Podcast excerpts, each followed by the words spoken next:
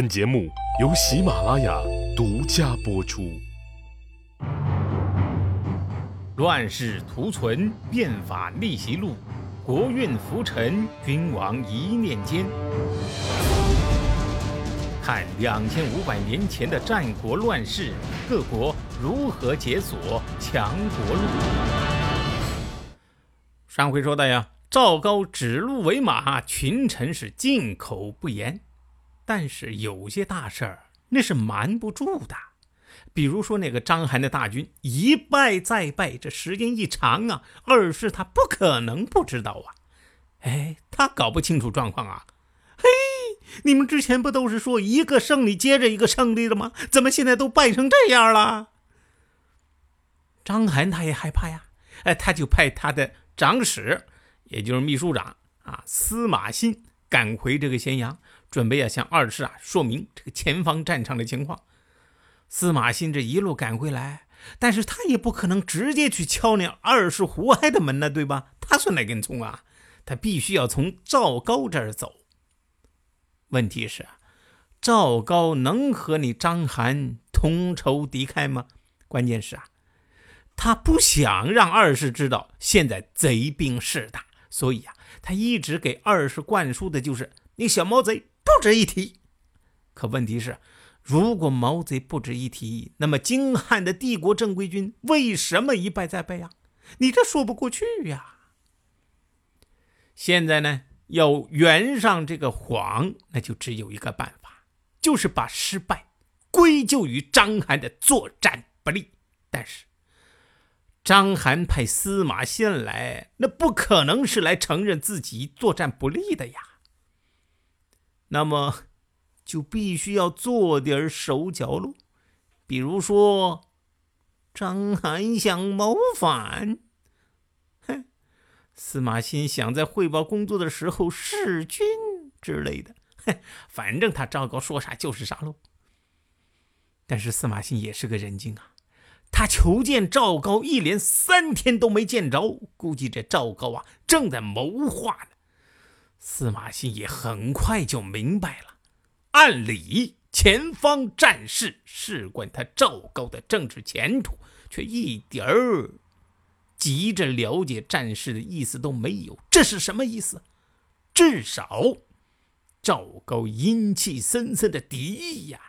司马欣是立马感觉到了，怎么？难不成我就坐这等着赵高来把我一刀砍喽？司马欣当即是屁股一拍呀，赶紧跑。果然，这赵高发现司马欣跑了，立马派人追呀。可是追到最后也没追上。原来呀，这个司马欣贼精啊，到底是叫贼出身的，比贼还精啊。他呀往回跑的时候啊。绕道了，没有从来的时候那路走。一到这个章邯大营啊，司马欣是上气不接下气，他赶紧找到章邯。如今赵高把持朝廷，底下人没法做事情。我们剿贼如果胜了，赵高必定会嫉妒我们的功劳；如果败了，赵高正好把所有的罪过呀。全部推给我们，不管怎样，那都是个死。将军，您可得想清楚啊！就在这个关头，陈馀也给章邯来了一封书，劝他呀，不要再为二世和赵高卖命啊！将军，您想想，当年白起为将，南征燕引，北坑马服。最后下场如何呀？赐死啊！孟田为将，北逐戎人，开地千里，下场又如何呀？赐死啊！为什么呢？功劳太大，朝廷封无可封，只能找个罪名把你给杀喽。现在将军您为秦将已经三年，军队损失了十多万。而造反的诸侯却越来越多，再看看朝堂上，现在赵高谎言太多，已经圆不过来了。他生怕二世找他算账，所以肯定啊，想把将军您给法办了，好推卸责任呐。您在外日久，必然和二世之间要生出许多嫌隙，这些您解释的清楚吗？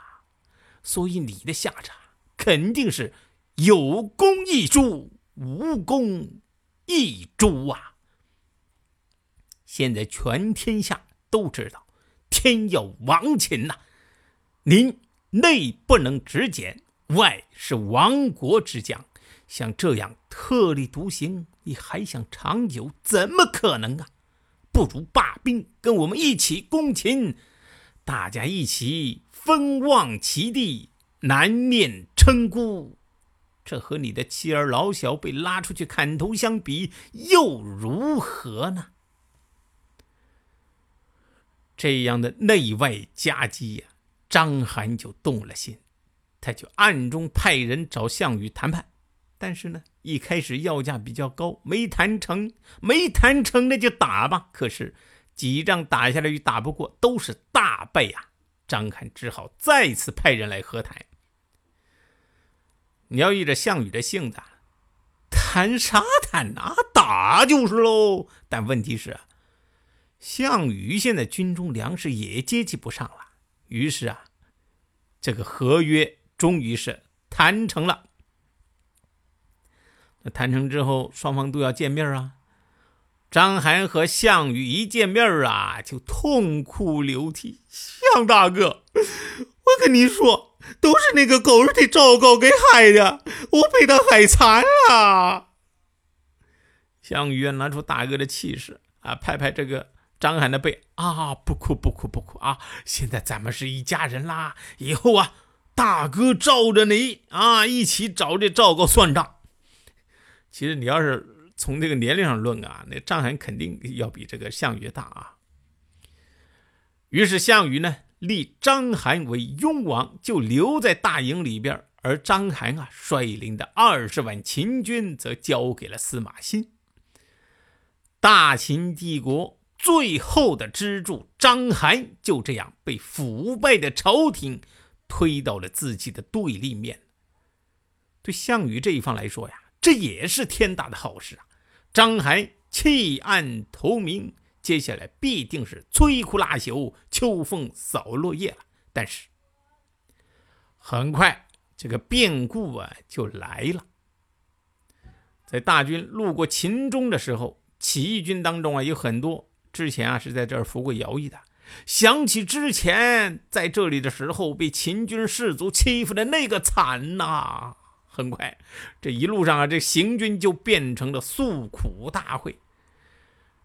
哎，这个诉着诉着，不知道谁呀，忽然就明白过来了。哎，弟兄们，当年欺负我们的那些秦军士卒，现在不都在我们身边吗？啊，他们已经向我们投降了。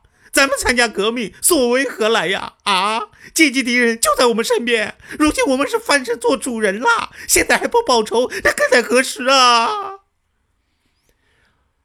于是这诉苦会又演变成了出气会。他们呢，把那些秦军士卒拉过来啊，当年你们怎么对我们的，现在我们也怎么对你啊？然后各种呵斥、体罚、折辱。这样一来呀。秦军投降的士卒又开始聚众集会，上下。张将军哄我们过来投降，现在如果真能入关把秦给灭了，那自然是好。万一不能，这些诸侯兵们向东败退的时候，就会把我们带上。到那个时候，朝廷一定会把我们的父母妻子给杀了呀。军队中的这些流言啊，就传到了项羽那儿。项羽一听，嗯，一伙子败军竟然还不服啊！这要是到了关中，还不得又结伙反喽？既然如此，那就别怪我项羽心狠手辣了。结果，二十万秦军降兵被项羽一夜坑杀在新安城南，地点呢就在今天河南省洛阳市的新安县一带。谁按下了礼崩乐坏的启动键？哪些小弟逆袭成带头大哥？哪些大哥被带进了坑？又有多少君王魂断强国路？西哥从《资治通鉴》《战国策》《史记》中筛出战国大事件，为您剖析国运密码，轻松理清战国乱史。